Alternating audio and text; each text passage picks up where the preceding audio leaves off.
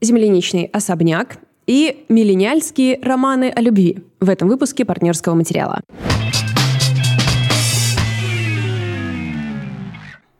Всем привет. Привет, друзья. Очень романтический у нас сегодня выпуск, как будто скоро 14 февраля. Да, это так странно. И как будто мы из тех людей, которые делают тематические выпуски к 14 февраля. Но видите, как мы всех обыграли заранее, за три месяца. Э, мы пишемся в нашей библиотеке партнерского материала, нашей частной библиотеке современной литературы, которая существует благодаря нашим слушателям. И забавный факт, сейчас ковид, и все закрыто, в том числе место, где находится наша библиотека. И а библиотека под извини, я на всякий случай, библиотека да. наша находится в довольно странном торговом центре в да. Нижнем Новгороде. Да. Мы не оправдываем ничьих ожиданий, ребят, даже собственных. И, короче, мы думаем, следуя, ну, библиотека закрыта, это печальный факт, но зато мы придем писать подкаст, и здесь будет тихо, да. и никого не будет, и будет тишина наконец-то. И наш любимый звукорежиссер Юра скажет, ну, наконец-то, девочки, наконец-то чистая дорожка. Просто представьте себе Темный фудкорт. Здесь абсолютно никого нет. Все закрыто, потухли огни. И херачит музыка. Просто, понимаете, это выглядит как апокалипсис. Мы заходим на пустой этаж, и там просто уикенд изо всех сил вообще. И мы такие, что происходит, когда полезут зомби? В общем, если вы сейчас слышите какую-то музыку на дальнем фоне, это, ребята, пустой фудкорт. А, хорошее название для нашего нового подкаста. Пустой фудкорт.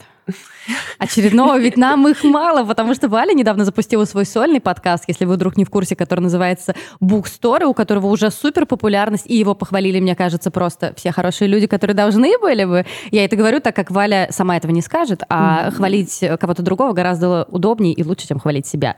Спасибо. Так вот, так вот, ссылочку на него мы приложим в описании. А, Валь, расскажи про него в двух словах, если кто-то не в курсе курсе? Э, в двух словах, это подкаст, который э, призван поддержать независимые книжные магазины, потому что на их плечах наша индустрия держится с вами. А вторая его задача — это сделать дайджест книжных новинок. Просто рассказывать вам раз в две недели, что хорошего выходило прям вот только что. Просто всего лишь проект на русском языке, который до того никто не делал. Нет, ну можно и так сказать. Ну, вообще, вообще-то да, потому что мне кажется, что э, чаще всего, когда я слышу какой-то отзыв и на наш подкаст, да, и на какие-то книжные различные проекты популяризаторские, чаще всего я слышу историю о том, что нету, как ни странно, но реально же нету ни одного места, где скажут, слушайте, вот на этой неделе вы можете купить вот это, вот это, это, а у этого книжного магазина вот такие-то планы. И это супер странно, особенно для меня, киношного человека, который привык, что даже сейчас в условиях пандемии нестабильного проката, да, но я привыкла, что я захожу на MDB, на Кинопоиск, куда угодно, и вижу, что я могу заполучить в ближайшее время. Да, это очень странно. Но это еще связано с тем, что книги, как ни странно, физический объект все еще. И с физическими объектами сейчас большие беды, потому что их нужно перемещать в пространстве. А из-за ковида сделать это не так просто, и очень многие издатели оказались в ловушке. Еще одно, один важный момент, друзья. В середине, подка... в середине нашего подкаста сегодня будем с Лидой рассказывать кое-что про писательство, да, так что если И у вас, да, будет возможность сэкономить на своем писательстве.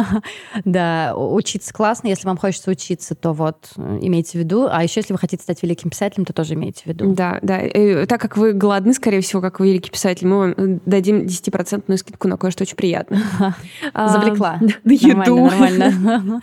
Ну что, э, земляничный замок, ты сказала? Земляничный особняк. Особняк. Ладно, я уже достроила каких-то милых вещей. Да, слушайте, если вы давно слушаете наш подкаст, то вы, наверное, знаете, что инди-sci-fi — это в целом один из моих самых-самых-самых-самых-самых любимых жанров. Я просто обожаю это все. Я обожаю, когда у людей мало денег. Relatable. И много фантазии, и когда происходит какой-то какое-то есть фантастическое допущение, да, то есть есть какой-то фантастический мир, но из-за того, что, очевидно, у людей небольшой бюджет, ну, я так это цинично говорю, но да, поэтому эта фантастика, она встраивается в реальный мир очень как-то эм, оригинально, очень эм, искусно, и мне очень нравится на это все смотреть. И я как раз недавно нашла классный список на сайте movie.com, там, где типа 100 лучших инди-сайфай всех времен народа. То есть как по твоему запросу создан да, да, список? И там, ты представляешь, там есть кинзадза, Вот, вот так вот очень интересно. И я уже скинула этому моему парню со словами, ну все, теперь мы будем это смотреть, типа, ближайшие три месяца. И э, я очень это все люблю. Но понимаешь, есть у инди sci-fi с таким вот романтическим уклоном, чаще всего там есть какие-то романтические линии, есть некая проблема, вот очень одна общая на всех.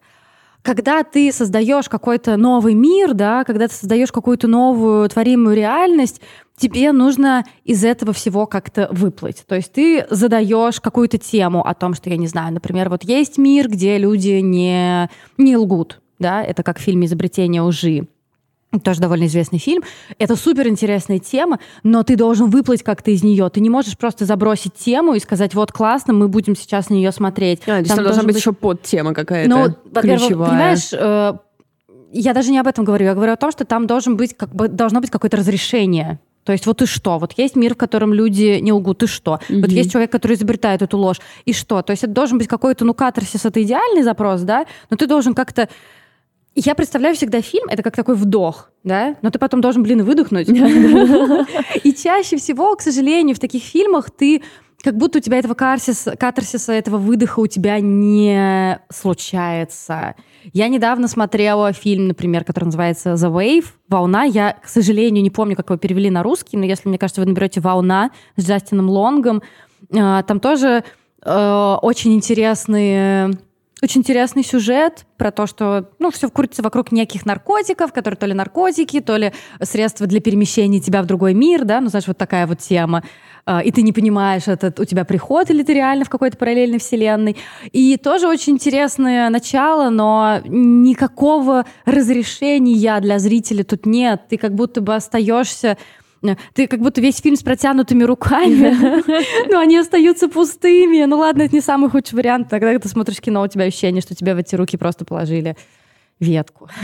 Скажешь говно. Я хотела, но потом я вспомнила этот мем, помнишь, страдающего средневековья? Вот твоя зарплата, но это же ветка. Ну вот то же самое. И, короче говоря, в фильме «Земляничный особняк» такого нет. Там... Офигенно! Да. Это произошел выдох твоей подводки. Да, кстати, да. И там мир вот этой фантазии, который полностью... Э, в который ты полностью пытаешься погрузиться. Во-первых, у тебя получается туда, туда погрузиться, что очень важно. Во-вторых, у тебя этот выдох, этот катарсис, он у тебя происходит, и это так приятно, черт побери, это так приятно. Я помню, что э, не так давно, а, пару лет назад, не так давно. А, я смотрела очень многообещающий сериал «Послание из ниоткуда», который сам сделал Джейсон Сигел. Надеюсь, его зовут Джейсон Сигел. Это большой красивый мужик из «Как я встретил вашу маму». Я не смотрела «Как я встретил вашу маму», но он такой красивый, поэтому я все с этим парнем смотрю. И он сам его, насколько я понимаю, спродюсировал, он сам сыграл там главную роль. И что мне было очень приятно там, а, одной из главных ролей, его романтический интерес играет трансгендерная девушка. Я очень хочу ее еще где-нибудь увидеть увидеть, она была только, блин, в этом сериале. И там история заключалась в том, что м, был как, была некая игра, и в которой случайные люди в случайном порядке призывались участвовать. Ну, я не буду углубляться. И он был очень многообещающий, и он тоже, как бы, понимаешь, закончился совершенно ничем. Но, да, это такое, конечно, расстройство. А какое обещание в земляничном особняке? Слушай, земляничный особняк на самом деле... Обещает очень многое. Прям вот слишком, может быть, даже и дофига.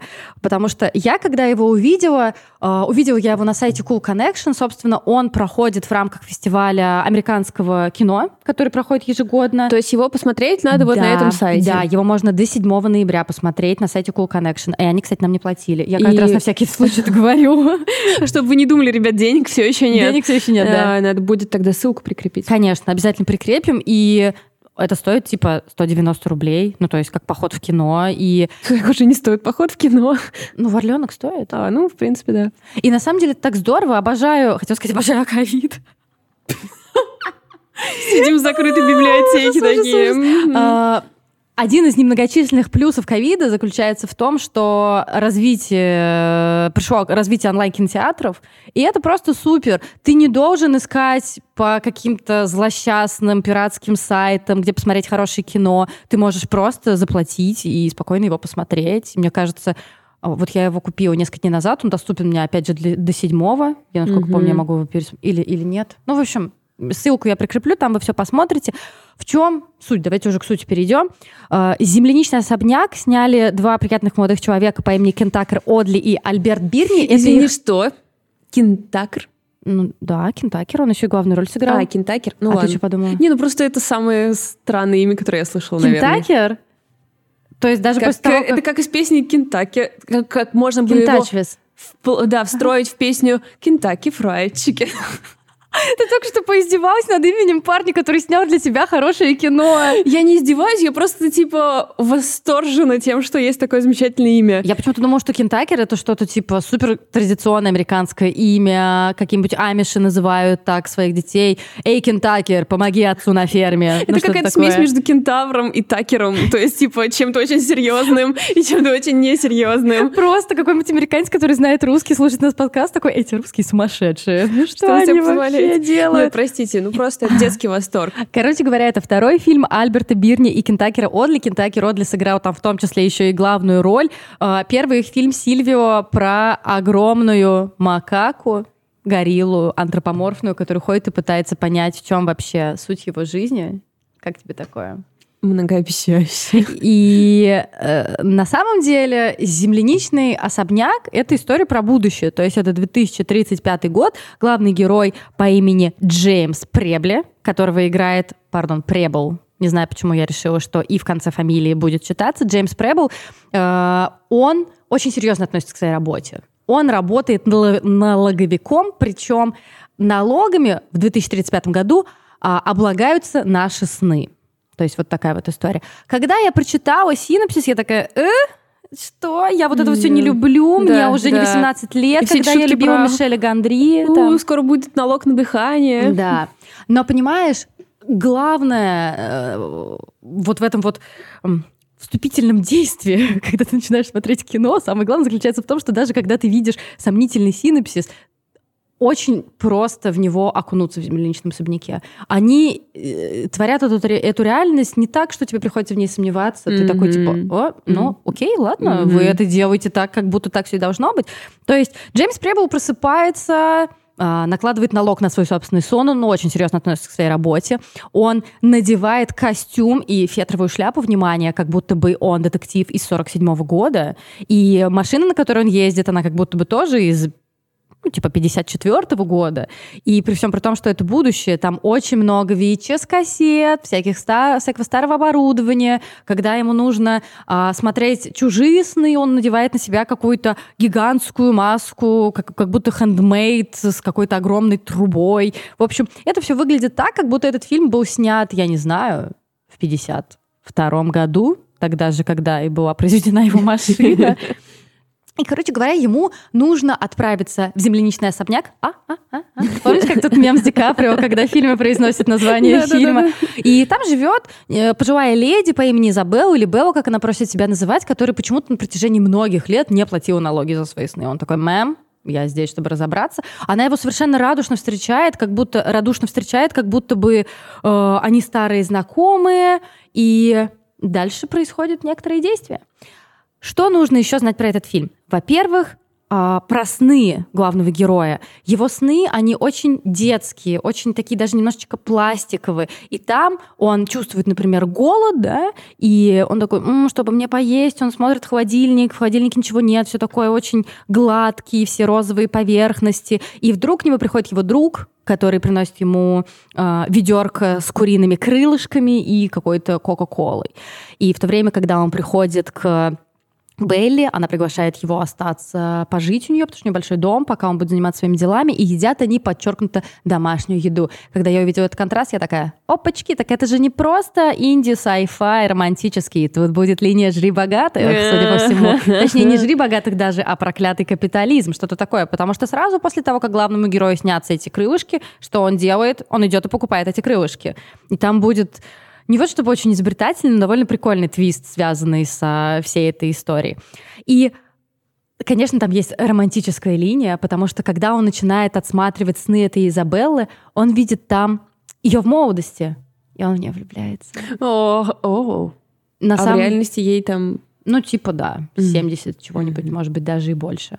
Но понимаешь, насколько деликатно это все обыгрывается, насколько их отношения какие-то нежные и э, потом, когда мы уже будем видеть мир ее грез, это напоминает что-то одновременно, я не знаю, пикник, э, пикник на висячей скале. И как я еще в инстике пошутила, знаешь, вот этот в Твиттере там злой Киркоров, да, еще да, что-то. Да, да, да. Как если был добрый Чарли Кауфман, понимаешь, вот что-то вот такое. И, конечно, э, внутри меня все время было ощущение, что я смотрю какой-то, какого-то родственника сериалов Фукунаги маньяк. Ты смотрел? Я не помню его. С Нет, Джон, так и не собралась, но я помню про него детали, да. И э, который просто совершенно прекрасный. Тоже как будто они какая-то родня.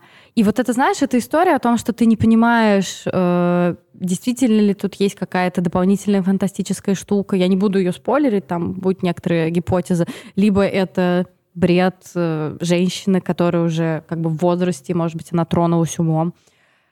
Короче говоря, когда ты смотришь что-то настолько фантастическое, настолько волшебное, даже, может быть, детское и наивное, это очень большой риск, мне кажется. Есть большой риск того, что это окажется чем-то слишком наивным, слишком плоским, как вот этот, как эта розовая кухня, где главный герой видит себя во сне. Но абсолютно нет. Этим ребятам удалось сделать, я не знаю, как будто бы они посмотрели все, что я люблю, не mm-hmm. знаю, там Майти Буш, а, опять же, того же самого Гандри, переработали это и сделали что-то свое, и при этом настолько искреннее и классное.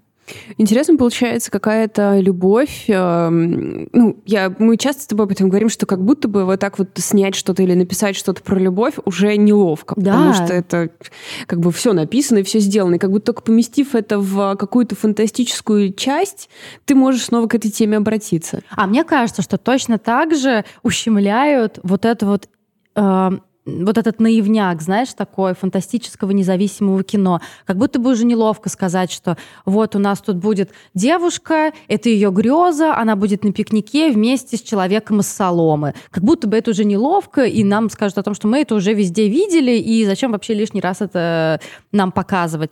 Мне кажется, главное в этом фильме — это вера, собственно, и один из ключевых твистов, он будет связан с вопросом веры, доверия, да, но и мы, как зрители, должны, наверное, принять какое-то решение, что мы э, сейчас абсолютно доверяем режиссерам. Мы им доверяем, мы погружаемся в этот мир и так далее, и так далее. Я сегодня утром, кстати, про второго режиссера Альберта Бирни Uh, все, что я про него знаю, что у него очень красивый голос, потому что в фильме он играет uh, официанта лягушку саксофониста из ее снов. У нее очень интересные У сны. нее офигенные сны. И он играет синего демона, который похищает ее в ее снах. Но там все, там все mm-hmm. очень сходится. Там нету такого, что ты не понимаешь толком, что происходит. Он, несмотря на такую такой волшебный нарратив, он довольно четко структурирован, внятно показан. И Альберт Бирни, я сегодня обнаружила, делает мультик, который можно посмотреть в Инстаграме. Я, наверное, ссылку тоже приложу. Мультик называется «Такс и Фанни». И он сделал по, нее, по ней тоже потом видеоигру, по-моему, для Nintendo. Это все выглядит как два таких пиксельных человечка. И знаешь, в чем прикол? Сейчас я тебе покажу. Сейчас.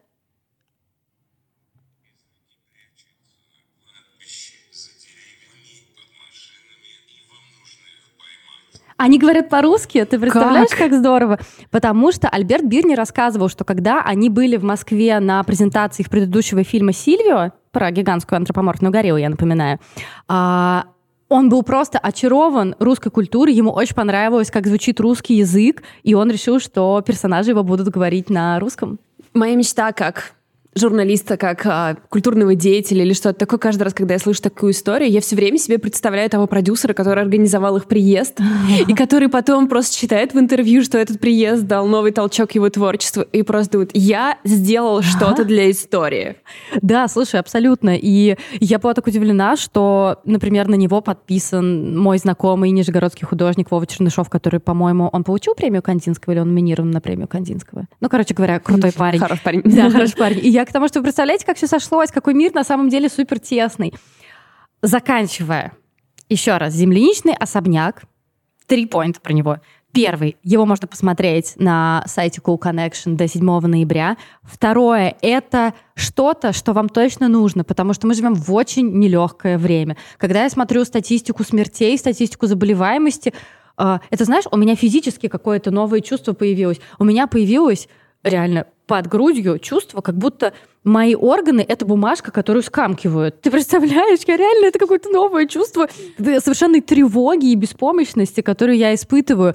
И поэтому мне кажется, что сейчас чтобы как-то жить вообще, нам нужно как никогда рьяно обращаться к искусству, искусству да, которое поможет нам хотя бы на время как-то эм, куда-то нырнуть в другой мир. И земляничный особняк сделан так, что у вас это, вам это удастся без особых усилий. Ну и третье, конечно, то, что социальная, социальная составляющая, которая там есть, она, конечно, не такая, как в «Лапсисе», про который я рассказывала, который там прямая критика на Uber, другой и тоже инди-сайфай фильм. Но знаешь, вот это вот как будто по касательно немножечко mm-hmm. эта критика проходится, и в этом ее прелесть. И ты просто опять думаешь о том, что проклятый Цукерберг, почему он меня использует. В общем, земляничный особняк, со всех сторон актуальный, со всех сторон трогательный и, наверное, хороший фильм. Советую. Класс. А сейчас будем вскрывать старые раны при помощи рекламной интеграции. Как вам вообще такой поворот? Э, к нам обратились ребята из школы «Глагол», и у них открывается курс рассказа, и я хотела во-первых, сказать вам, что при помощи нашего промокода вы на него получите скидку 10%. В описании код можно скопировать. One Story. А, курс начинается, курс одного рассказа, называется курс одного рассказа. Начинается он 22 ноября.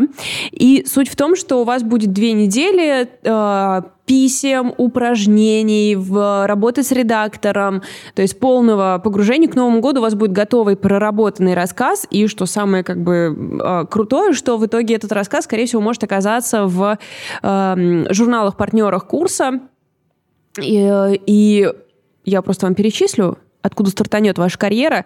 Esquire, юность, дружба народов, прочтение и teens right. То есть... Ничего вообще. Как бы угу. лучшее, что есть, э, эти люди увидят ваши рассказы. Я уверена, что у вас есть идея, поэтому вы можете это сделать. Мы ссылку приложим, а, и для наших слушателей и слушательниц есть 10% скидка.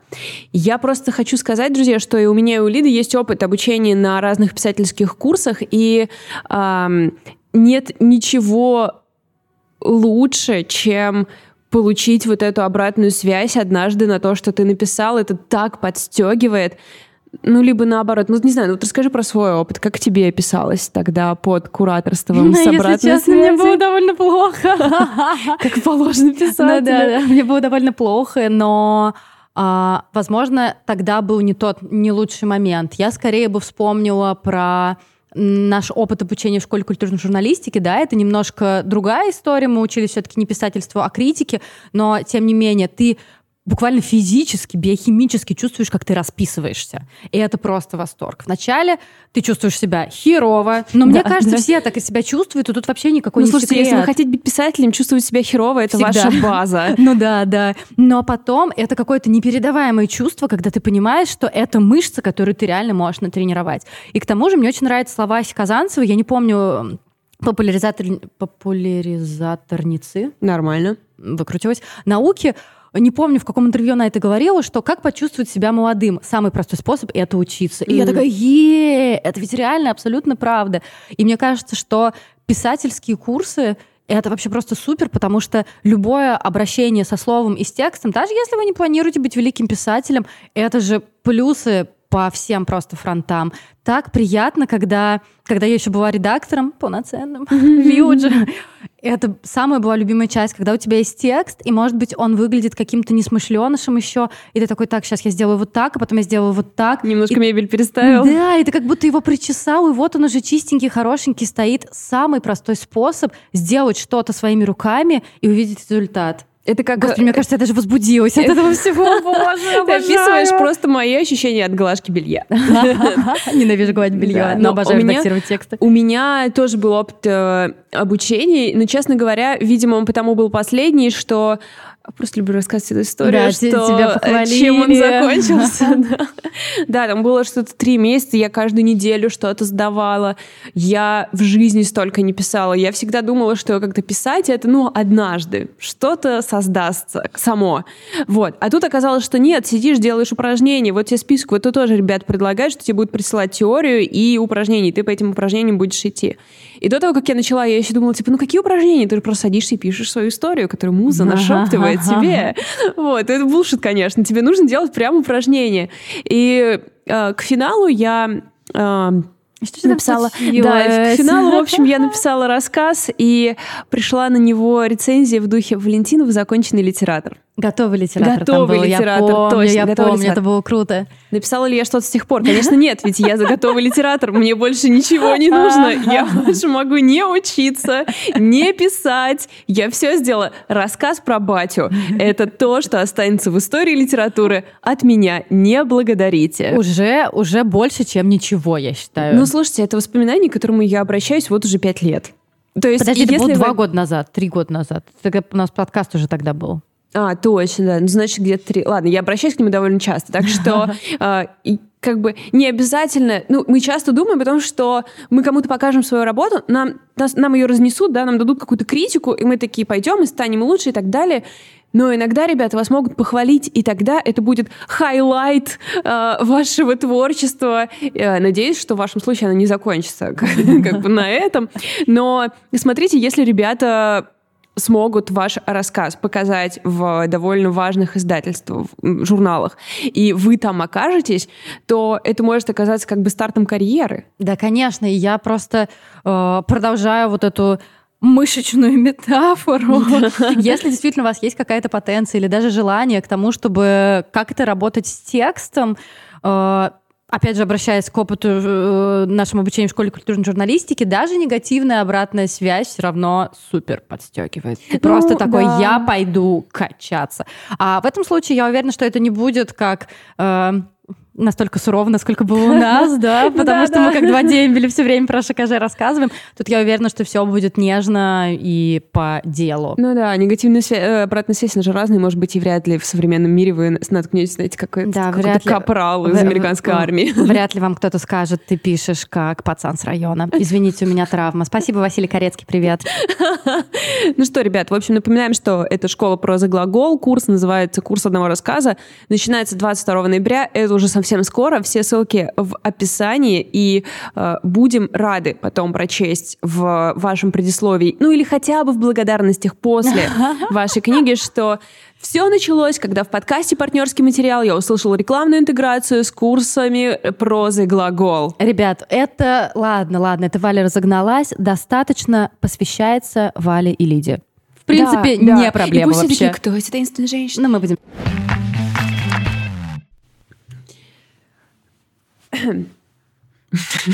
Друзья, я готовилась к этой теме всю жизнь.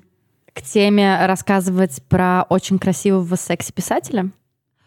А, я уже забыла, что у нас на него краш. А так я не забуду, я тебе напомню. А, к теме любви в современных миллениальских романах. Угу. А, так вышло, что за последнее время я их прочитала несколько, и здесь даже не все, это вот последние как раз мои чтения. А, я расскажу побольше потом, но вот какой у меня общий вывод о нашей современной любви. Мы, ребята, как поколение, просто в жопе в этом в плане, э, потому что мы ненавидим себя, да, презираем мэм. себя, да, мэм. считаем, что наши чувства не так важны, как наше внешнее поведение – и мы отказываемся от любви в угоду каких-то представлений о свободе, которые мы должны как современное поколение испытывать. И это делает нас несчастными. Но вообще, когда ты это все проговариваешь, звучит как полная хрень. И я думаю, господи, какие мы дебилы все. Мы такие дебилы, это Ребят, правда. обнимемся, это правда. но на расстоянии. Это вывод, который я как раз и делаю, что, ребята, почему же мы такие дебилы? Мы же все тут очень умные люди на самом деле. Да! За... Что с нами не так? У нас нету этого какого-то, не знаю, личностного стержня из идеологии и не знаю, каких-то навязанных идеалов, какие были у прошлых поколений. Окей, с этим есть огромные проблемы, да, но мы такие вечно в поиске своей личности, в поиске своего дела, в поиске своего пути и так далее и тому подобное. И у нас нет этой абсолютной пули непробиваемой уверенности следующего поколения, которому уже вообще похеру на все. Обожаю. И... Господи, они такие классные. Я просто да? как бабка. Но только я, знаешь, я как бабка не которая, ой, шлюха пошла, а я такая, ой, какой классный. Да. Вот такие мы бабки. Какой классный парень в короткой юбке. Как круто Отличный маникюр! И и посреди всего этого мы абсолютно несчастные, неуверенные в себе и презирающие себя люди, которым, в общем, не обязательно тратить на все это время. Мы могли бы просто полюбить себя и пойти с э, своими чувствами в гармонии вперед. Неплохо было бы, правда. Жаль, что, кажется, это не в нашей природе. Да, в нашей природе. О, я-то, судя по тесту, я из Пуфинду, я... Господи, я ненавижу нас. Ненавижу миллениалов. Да, это тот вывод, к которому я пришла, прочитав все эти книги про любовь. Потому что мы просто испоганили единственное естественное и прекрасное чувство, которое у нас было, и которому мы могли бы отдаться без э, каких-либо да. сомнений. Короче, ну что, я завела вас, ребят. Да, давай, нормально давай, стало. Нормально. Начнем с э, романа Аллегра Постель Лейф Фаранты, который вышел в издательстве от Маргином. Ну, по-хорошему, это прям одна из лучших книжек, которые я в этом году прочитала. В ней есть все, что мне бы хотелось прочитать сейчас. Во-первых, а, главная героиня живет в Берлине, так что спасибо. А, во-вторых, здесь наши герои а, Жером и Таня. Жером работает графическим дизайнером, он верстает сайты.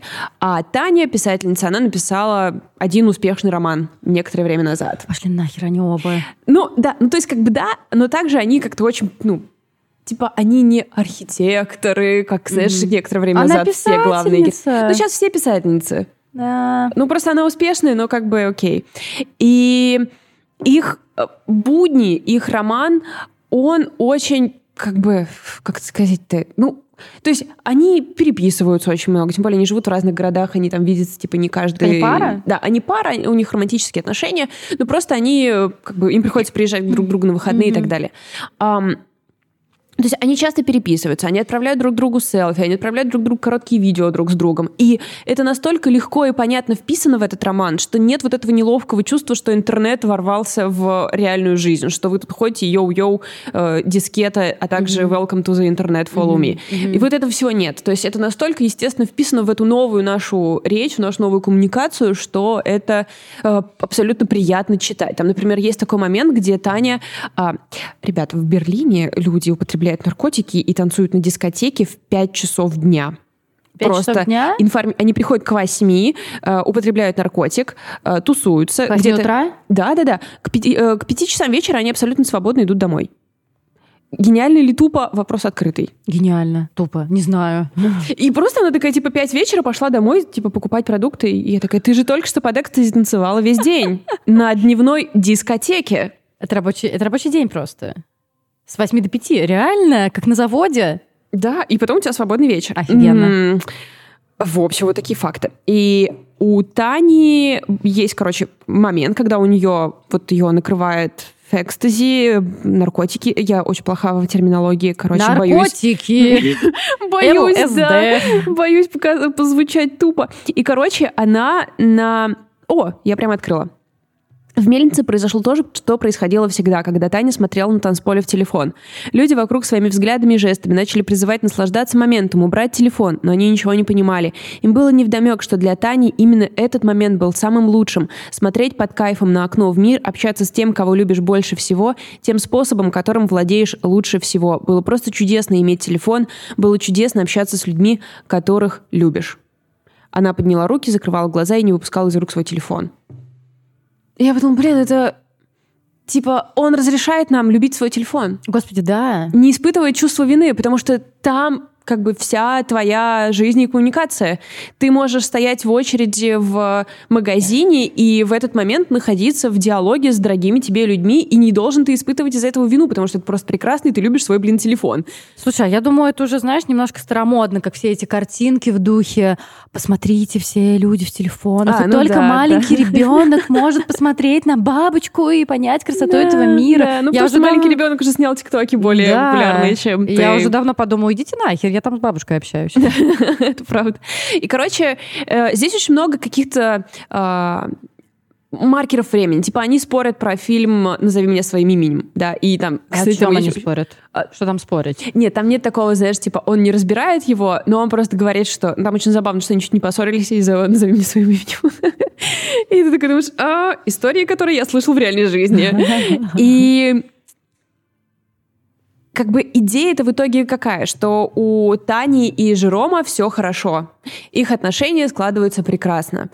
И они оба фиксируют, что они, в общем, в целом более нормальные, чем все их э, окружающие их люди. Mm-hmm. Там, например, у, у родителей Жерома какая-то там фаза новой любви, у сестры Тани глубокой депрессии, она иногда ложится даже в госпиталь. Ее там лучшая подруга э, как-то очень, какие-то у нее очень странные представления о романтических связях. Ну, в общем, они как-то вот, э, какие-то все вокруг них, как они считают, немного станенькие. А вот Жером и Таня, они нормальные, здоровые, прям понятные люди. Естественно, они самые ебанутые из всех.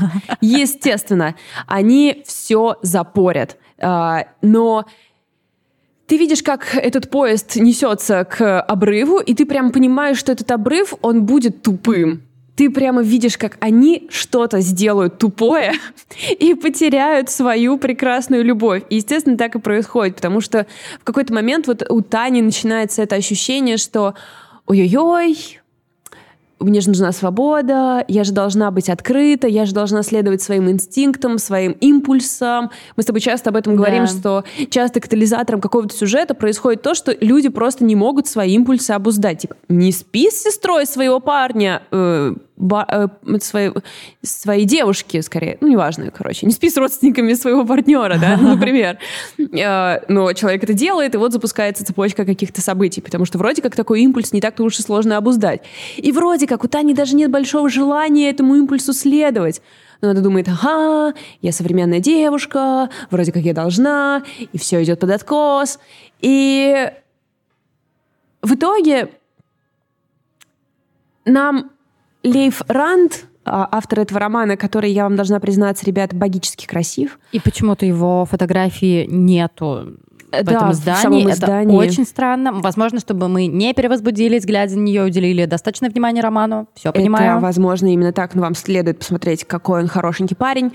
Э, он нам говорит, что, ну, иногда, если ты просто следуешь тому, что должен, ты, возможно, найдешь какое-то счастье. А если ты будешь э, метаться и пытаться примерить на себя то, что тебе на самом деле не нужно, ты окажешься в сложной ситуации. На самом деле это э, как бы это главная типа идея романа, но на самом деле внутри там очень много всего и таких вещей, которые ты прям думаешь, блин, какие же мы правда ублюдки, почему мы такие не не настоящие, почему мы не можем просто быть собой. Настолько вот наша саморефлексия и плюс существование нашей условно внешней личности, да, оно нам так сильно мешает, что мы не можем, когда мы пытаемся поговорить о политике, мы звучим глупо, потому что, во-первых, мы не можем ничего нового про нее сказать, мы ничего не можем сделать, чтобы ее исправить, потому что, кажется, мы недостаточно активны для этого. И там есть такой момент, где Жером рассуждает, что было бы здорово, если бы иногда, ну, он работает дизайнером, я напоминаю, распределяли бы как-то эм, рандомно людей, чтобы они, например, работали, какой-то физический труд делали, типа побыть садовником или что такое, и просто Ленский стоит, где, помнишь, он мечтал, что он да. должен, типа, быть э, крестьянином иногда. Да-да-да, я просто к тому, что я только что читала книгу, где было у каждого был обязательный час на физический труд. А, это Град Обреченный Стругацкий. Пардон, да, да. Вот ему понравилось. Вот-вот. То есть это какие-то тоже... И он как бы ходит с этой идеей, и ты понимаешь, насколько она старая, и также насколько она как бы снобская, потому что он, типа, о профессиях физических думает, что он может пойти и стать садовником и, типа, хорошо эту работу делать. А схерали, чувак, может быть, у тебя нет для этого компетенции, то это тоже непростая работа. Но вот ему кажется, что вот он сейчас встанет из-за своего стола, из своего макбука, пойдет и будет обрезать цветочки, и вот ему, его ум прояснится, он лучше будет делать свою работу. И вроде как он хороший парень, но также ты видишь, что он немножечко мудак. И точно так же Таня рассуждает. Да, рассуждает о своих знакомых. И ты прям понимаешь, что м-м, Мудацкое поведение, подруга, мудацкое поведение. Но также ты знаешь, что ты точно такая же. Что как бы какое-то бесконечное лицемерие между внутренней и внешней твоей частью. Мне кажется, что, судя по тому, что ты говоришь, эта книга лишний раз доказывает то, что мы с тобой миллион раз обсуждали. Проблема миллениалов в том, что мы не можем заткнуть нахер свои чувства. Да, Просто. Да. И это золотая середина, и я сама на себе очень часто осознаю, насколько сложно ее достичь. То есть э, вокруг себя везде я вижу две крайности. Либо ты просто затыкаешь свои чувства и вообще их игнорируешь, да, что понятно, ни к чему хорошему никогда не приведет. Либо ты а, абсолютно эмоционально расхлябан, и mm. на каждый импульс ты просто позволяешь себе ему существовать, и не просто существовать, но корректировать твое текущее поведение. И мне кажется, что это очень именно для нашего поколения характерно, и вот это вот нащупывание золотой середины — это то, что многие из нас делают постоянно. И опять же, сейчас буду звучать как бабка, да, но мне кажется, что... А как называется следующее поколение? Зумеры? Я не знаю просто. Нет, да. Зумеры, наверное, да? Да. Ну, да? и как бы основываясь на данных, которые я получаю о зумерах, а данные я эти получаю... Из ТикТока. Из ТикТока, разумеется. Я вижу, насколько у них встроена рефлексия, то есть у нас мы как будто ее, знаешь, заполучили. Вот нам всегда говорили о том, что прикройся, да, прикрой свои чувства, а мы такие, вот, все, наконец-то я осознанный, психотерапия, и мы немножечко идем по этому пути какой-то разнузданности, да. А у зумеров у них просто это встроено. У них просто нормально немножко рефлексировать, пойти на терапию, подумать о том, что с тобой. Но при этом это не определяет все их поведение, всю их да, жизнь и все да. такое. Я, может, их, конечно, романтизирую. Ну, но... окей, мы предположим, потому что мы обо всех сейчас говорим, как ну, в да, общих, да, э, конечно. в общих, да, чертах. А, здесь, на самом деле, кстати, тоже есть, э, ну, не критика, а такой момент с этим, что терапия становится одной из главных тем для разговора, mm-hmm. что ты как бы вот все время это вынимаешь это, посмотрите, у меня есть травма, я работаю с ней, я, я оседлал вот эту тему, и как бы оно все...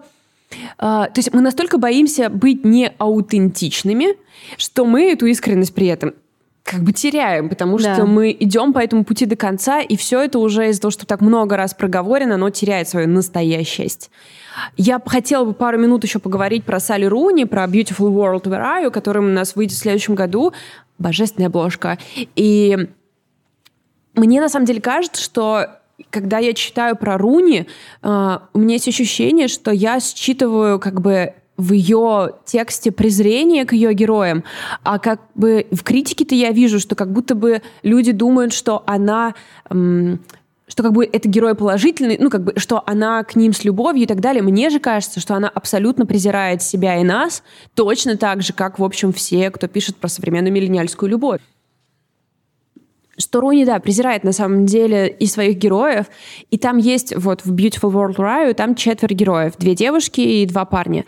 А, они все довольно разные. И главная, одна из главных героинь Элис. А посмотри, как э, Фарзац выглядит. Вообще. Она писательница. И по каким-то э, биографическим признакам понятно, что как бы это по ходу Салли Руни. И очень как бы э, большая критика была того, как она пишет о своем писательстве, что она как бы и презирает его, и все такое. Мне кажется сложным, конечно, поговорить об этой книге в 10 минутах, потому что я-то, как бы, может быть, вы уже слышали, что наконец-то полюбила Салю Руни вот с этим романом. Мне он очень нравится. Мне кажется, в нем огромное количество слоев, про которые можно говорить. Но тебе придется, наверное, про него говорить, когда он выйдет на русском, так да, или иначе. будет классно. Я, наконец-то, соберу все свои мысли к тому моменту. Переводит, кстати, Аня Бабашкина.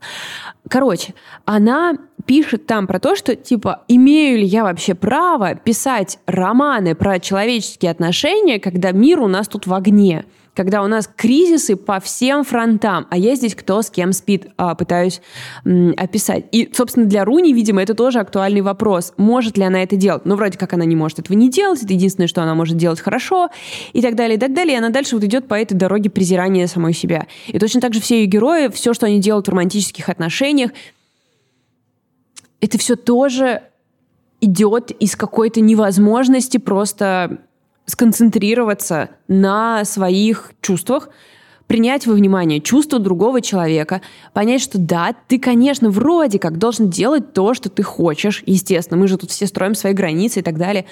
Но помнить, что вокруг тебя тоже живые люди с чувствами и эмоциями. И получается, что как бы ты свою свободу распространяешь на, уже на их территории и так далее, и все, и, и они начинают ранить друг друга просто бесконечно весь роман.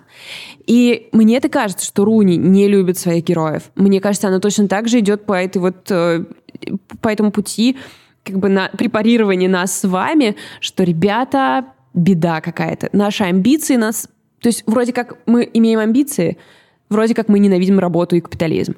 Вроде как мы хотим человеческого тепла. Вроде как мы не понимаем, как устроена любовь, и от нее бежим, чтобы преследовать какую-то вот эту потенциальную свободу, какое-то разнообразие в партнерах и так далее, потому что это какая-то, э, не знаю, идея большего количества чувств. И Последнее, что есть, это новинка у No Kidding Press, э, Джан Уолш «Разрыв». Не могу сказать, что все-таки нашла с этой книгой м- единение какое-то. Не отговаривай, пожалуйста, она лежит у меня на Нет, очереди. Она, она, она прекрасна, просто, ну, возможно, я просто уже переела про любовь, и мне, наверное, надо двигаться дальше. Она как раз в чистом виде про любовь. Эта девушка пишет про разрыв со своим парнем. А, и, разрыв. Да, да, они расстались. А, слушай, кстати, Ксюша Лурье э, написала, что ей вот это вот разрыв через нижние подчеркивания, здесь написано раз, нижний подчеркивание, mm-hmm. рыв, типа напомнил, напомнил ей про Цветаевское расстояние, расстояние нас mm-hmm. расставили. Mm-hmm. Я подумала, м-м, неплохо, неплохо. А, и она отправляет, а у нее был эпистолярный роман, ну, то есть они переписывались в социальных сетях, по почте. И она отправляется в путешествие по Европе, чтобы его забыть. И ее идея в том, что, ага, я никуда не могу от него уехать, потому что, в принципе, его нигде и не было, кроме как в Wi-Fi и в моем телефоне. И она всегда может обратиться к его письмам. Она очень много здесь пишет и про любовь, и про то, как ее невозможно э, сформулировать и прочее. Здесь как раз вот именно само чувство. Здесь нету э, она позволила себе кого-то сильно полюбить, то есть все, она типа пришла в эту точку, в которой никак не могут прийти другие герои, ха-ха, и оказалось, что я больше про это не хочу читать. Вот как вам такой mm-hmm, парадокс? Mm-hmm. Похоже, что я в своей собственной ловушке. Но я сделала огромную ошибку. Она там написала, что а, из-за того, что любовь была в письмах наша, она зафиксирована и задокументирована, и ты остался навсегда таким, каким ты был в этот момент, и я всегда могу тебя восстановить.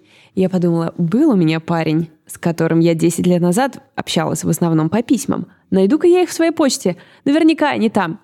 А почему, почему ты не написала мне сначала, скажи, пожалуйста? Слушай, я не думала, что я совершаю такую, типа, фатальную ошибку. Да, да, да. да я да. думала, это просто, типа, э, лол, почитаю старые письма. Я не думала, что я просто кидаю себя в какие-то жернова. Да. Ладно, все, что он писал, это окей а большое количество дикпиков я обнаружила в своей почте. Прикиньте, я просто такая, вау, и это типа доступно для взлома. То есть твой, твой мозг просто стер факт а... того, что там было огромное количество дикпиков. Да, да. Я такая, ладно, мне не важно, что он писал, что я-то писала, какая была я, задокументированная. Господи, какая я была тупая и отвратительная! Ребята, никогда, никогда... Вот знаете, все это... Моя бабушка достала свои любовные письма, которые написала в 15 лет. Пиздец, если их прочитать! Не надо этого делать! Мы, я просто презираю себя в 50 тысяч раз больше. Я пришла к, ну, как бы, к приятному выводу, что да, некоторый рост моей личности произошел. И этому есть документальное подтверждение. Э, письмо о том, что ты готовый литератор. Да-да-да. То есть, типа, человек, который писал вот это, готовый литератор теперь. Это приятное осознавание. Никогда так не делайте, ребят. Так что все, что она здесь пишет, что ваша любовь задокументирована и так далее, ага, только перечитывать эти документы никогда не стоит. Это правда. Такой вывод. Это ты правда. когда-то что-то делал, у тебя есть такой опыт, потому что ты как будто бы прям знала, куда я несусь. Нет, слушай, у меня немножко другой опыт на самом деле, когда я а, может быть, это был полгода назад, я не помню. Я перечитывала переписку с моим бывшим женихом, с которым мы очень плохо, очень болезненно расстались сразу перед э, э, прямо перед, перед свадьбой, перед локдауном. То есть я осталась без свадьбы и без локдауна, и с локдауном, да. И я что-то решила перечитать, как мы там начинали встречаться и все такое.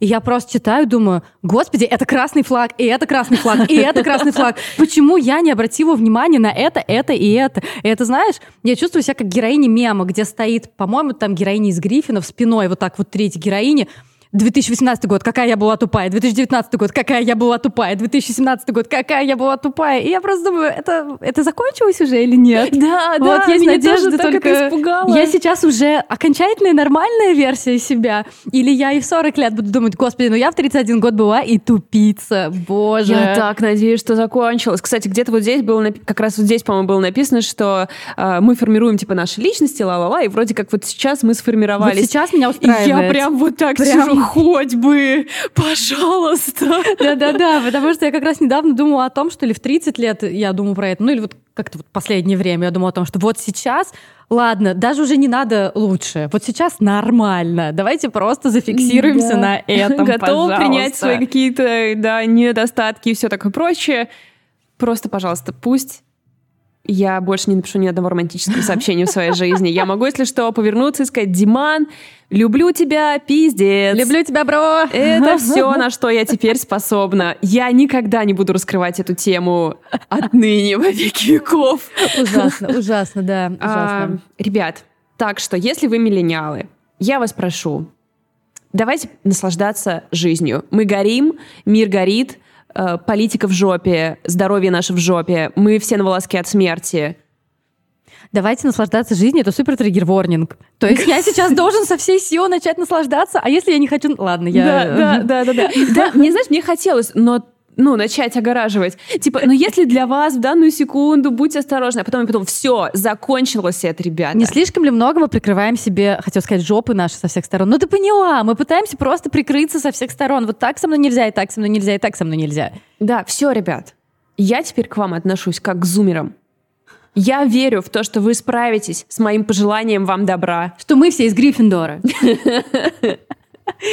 О боже, если вам не хватило э, немножко, хотя странно, нашего сегодняшнего порыва, да, и нашей mm-hmm. энергетики, да, да. Э, то вы можете остаться, вы можете остаться на дополнительную часть, которая доступна нашим подписчикам на Патреоне. Ссылка, разумеется, на все в описании выпуска.